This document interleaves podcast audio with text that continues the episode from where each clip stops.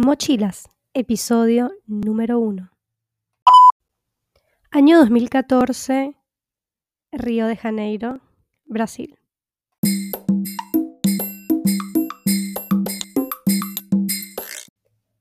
¿Qué puedo venir yo acá a decirles a ustedes acerca de Río de Janeiro que no lo sepan ya por los viajes que hayan hecho, por eh, Disney Pixar o por alguna de cualquier otra película, documental, serie, eh, novela, telenovela, que no hayan ustedes consumido y que tenga que ver con Río de Janeiro, una ciudad del sur del continente latinoamericano que es un icono, sin duda alguna, de, de nuestro continente. Es un icono mm, no solamente turístico, es, es eso, es una ciudad que, te atrapa, que mm, te da curiosidad, que atrae a lo cinematográfico, ¿no? Y siempre está allí como referente. Y no es solo por el Cristo Redentor o por el Pau de azúcar, eh, son muchos los iconos, son muchos los, los, em, los objetos eh, y las fisionomías que transitan a lo largo de esta ciudad que crean tanta curiosidad y que crean ese, mm, esa especie de lugar ya conocido de tanto verlo, ¿no? Un poco lo que sucede quizás con ciudades como París o como monumentos como la Torre Eiffel, que tal vez, ¿no? Y no todo el mundo, podría decir que gran parte de la población mundial no, no habrá visitado, pero que lo tiene tan, tan allí, tan presente, gracias a esa iconografía que, que está en todas partes, ¿no? Que está, eh, incluso este, vas a un, eh, qué sé yo, estoy aquí ahora mismo en Lisboa y voy a un souvenir, a comprar un souvenir de Lisboa y, puedes encontrar miles de cosas y vas a conseguir una Torre Eiffel. Y dices, bueno, pero una Torre Eiffel miniatura en Lisboa ya es como es excesivo, ¿no? En cuanto a esa presencia iconográfica que tienen ciudades y monumentos. Y creo que un poco de eso pasa con Río de Janeiro. Y es tanta la curiosidad de ver cómo es realmente ese paraíso imaginado por todos nosotros gracias a, todas esas eh, imágenes y, pistas que nos han, han dado no solo los medios, sino mm, y los grandes afiches de las agencias de turismo o las películas o las series. Y esa curiosidad obviamente la tuve yo cuando mm, empecé a querer viajar fuera de mi país, de Venezuela, y cuando empecé sobre todo a explorar el continente latinoamericano, pero en la parte del sur, porque yo siempre tenía como esa pasión por, bueno, la cordillera de los Andes, ¿no? Que quería ser a esa especie de Che Guevara moderno. Eh, y, y viajando en, en- en vuelos low cost, no en, en bicicletas, pero recorriendo todo el continente, ¿no? Es como, como esa imagen, esa fantasía que tenemos los mochileros, ¿no? Los viajeros, de, de, de transitar, de caminar, de penetrar en las ciudades. Y, y no solo en las ciudades, sino también en las culturas. Entonces, Recuerdo que cuando ya, este, tenía tiempo viajando en Venezuela a lo largo, bueno, de mis años en la universidad y ya luego cuando tenía un poco más de independencia económica, recuerdo que vino esta curiosidad, bueno, ¿qué hay más allá?, ¿no? ¿Qué hay más allá de de Venezuela? Que obviamente todavía me faltó mucho por conocer, eh, y pero a pesar de eso sentía que había recorrido, que estaba recorriendo bastante territorio y quería saber qué había más allá. Y empecé entonces con esta cosa de ir a los países del sur, que además me encanta, me fascinan, a esta idea de, recorrer todo mi, mi continente, porque a pesar de estar en el Mar Caribe, prácticamente, y no somos Centroamérica propiamente, pero digamos somos como un país que está bastante arriba y como que sí, te da curiosidad y quieres sentirte parte de todo eso que es este gran, este gran continente que es América Latina. Em, y empecé como a, a querer viajar. Y en el año Eh, 2013 salí por primera vez al continente suramericano, no no era la primera vez que salía de Venezuela, pero sí, am, la primera vez que iba como a a un país, em, de América Latina, pero fue solo en el año 2014 cuando pude, em, satisfacer esa fantasía de ir a Río de Janeiro. Eh, una ciudad que me encantó, que en la cual tenía muchas emociones encontradas todo el tiempo, porque es una ciudad que te cautiva, que te marca, que te deja como obnubilado. Yo yo sentía por momentos que estaba como, guau, en como en un eso, como en un set de grabación. Así así así tal cual es es la mejor metáfora o imagen que puedo encontrar en estos momentos, porque es una ciudad que que tiene unos cuadros, ¿no? Tiene como estos paisajes, tiene estas vistas y tiene esta gente tan maravillosa que yo simplemente no podía parar de observar y, al mismo tiempo la gente no, nos observaba, em, a la- nos observaba como diciendo, bueno, ¿y estas personas de dónde salieron, no? Sobre todo al- alertándonos de los peligros que, que, mm, que acechan las calles, sobre todo para turistas. Y yo decía, bueno, pero nosotras venimos de, de Venezuela.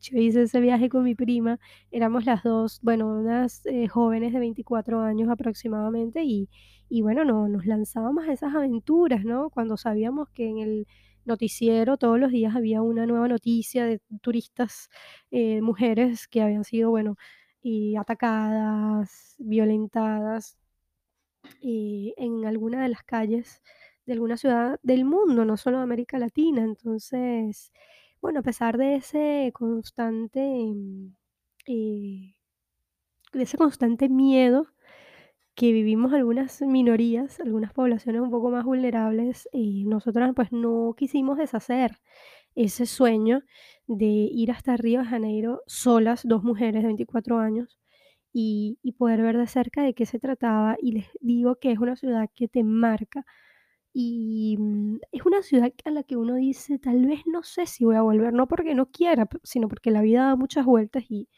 y uno no sabe al final qué va a pasar, ¿no? Pero es una ciudad a la que más allá de no saber si vas a volver, es como que es una ciudad que la tienes allí, que está ahí, ¿no? Que yo todos los días trato de hacer como este ejercicio de no olvidarme de de esas imágenes que voy recolectando en los viajes. Eh, y Río es una es una ciudad que me dejó una imagen hermosa en el último día, antes de irnos a Sao Paulo, y fue justo en el Pau de Azúcar. Eh, y fue como ese atardecer tan espectacular que lo vi desde arriba. Este, empezó a hacer un frío terrible, había como una ola polar justo, estaba pasando por ahí, no, no nos agarró sin la ropa de, de invierno ni de frío que, que habíamos dejado en, en otra ciudad en la que estábamos.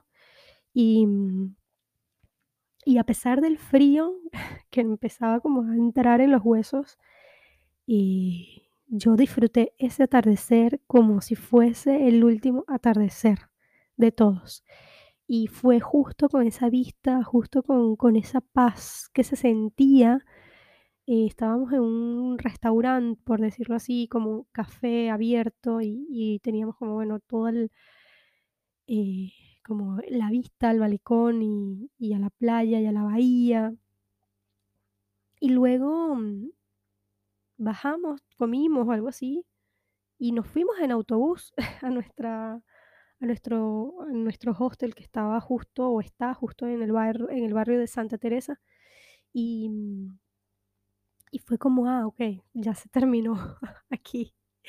Volvimos a la realidad, se terminó el sueño, ¿no? Porque estás como en un constante eso, ¿no? Entre un entre un sueño fílmico y la realidad tan tan ruda, ¿no? Porque como que por momentos mm, sentía que no me podía dormir en Río, ¿no? Había que estar muy atentos todo el tiempo, todo el tiempo, atentas, atentas, atentas.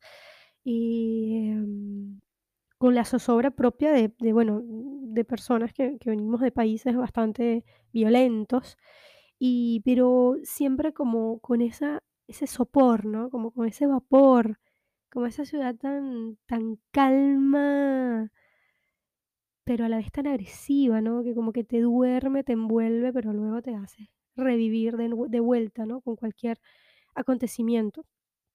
Es una ciudad, Río Janeiro, linda, es una ciudad colorida, es una ciudad de gente maravillosa que te habla en la calle, no importa la barrera del, del lenguaje, y no importa si hablas inglés, español, si haces el pequeño esfuerzo por hablar en portugués, ellos lo, lo, lo, lo entienden perfectamente y lo agradecen.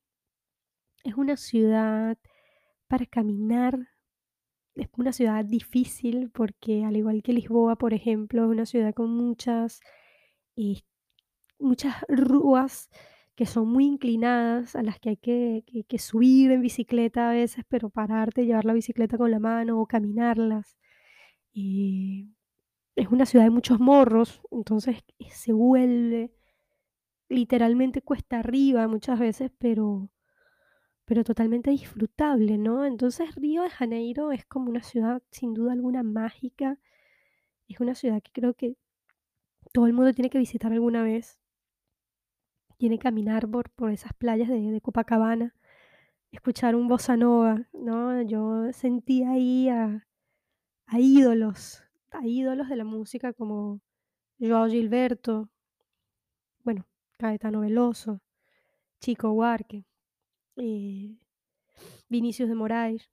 Eso eso se vive mucho y yo no sé si es porque el viajero o el mochilero, nosotros vamos con con ya con esas fantasías, con esas, eh, con esa con esa onda, ¿no? Tan soñadora, porque si hay algo que nos caracteriza a los mochileros, es que somos soñadores, estamos todo el tiempo soñando, soñando con los viajes que ya hicimos, soñando con los que estamos planificando, soñando, mm, con ese con ese viaje que no que no es todavía. Y yo no sé si es por eso que yo sentía que lo estaba viviendo muy intensamente cuando fui. Y pasaban las semanas y yo recuerdo que luego fuimos a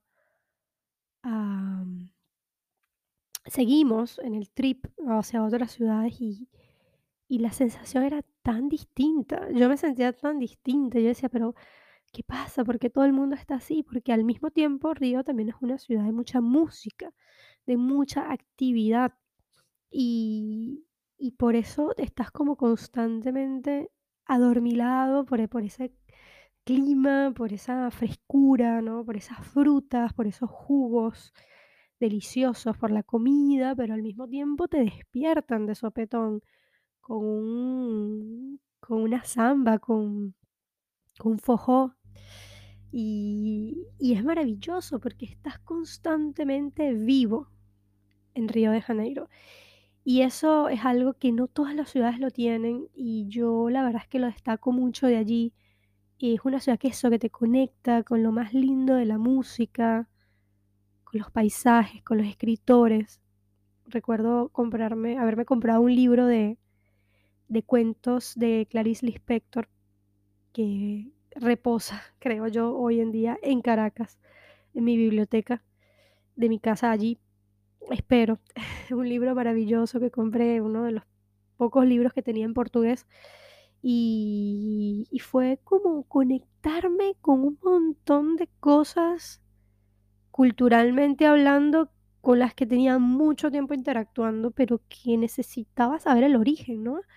Tenía mucho tiempo escuchando música de estos autores brasileños que son unos clásicos, bueno, de bossa nova, jazz, eh, consumiendo literatura brasileña, eh, precisamente de Clarice Lispector, e- es una, es una autora carioca, y, y de pronto necesitas algo más para consumir este, estos materiales, para interactuar con ellos. Y ese algo más, eh, es visitar los lugares de donde salen estas manifestaciones artísticas, de donde salen estos paisajes, de donde salen estas culturas, ¿no?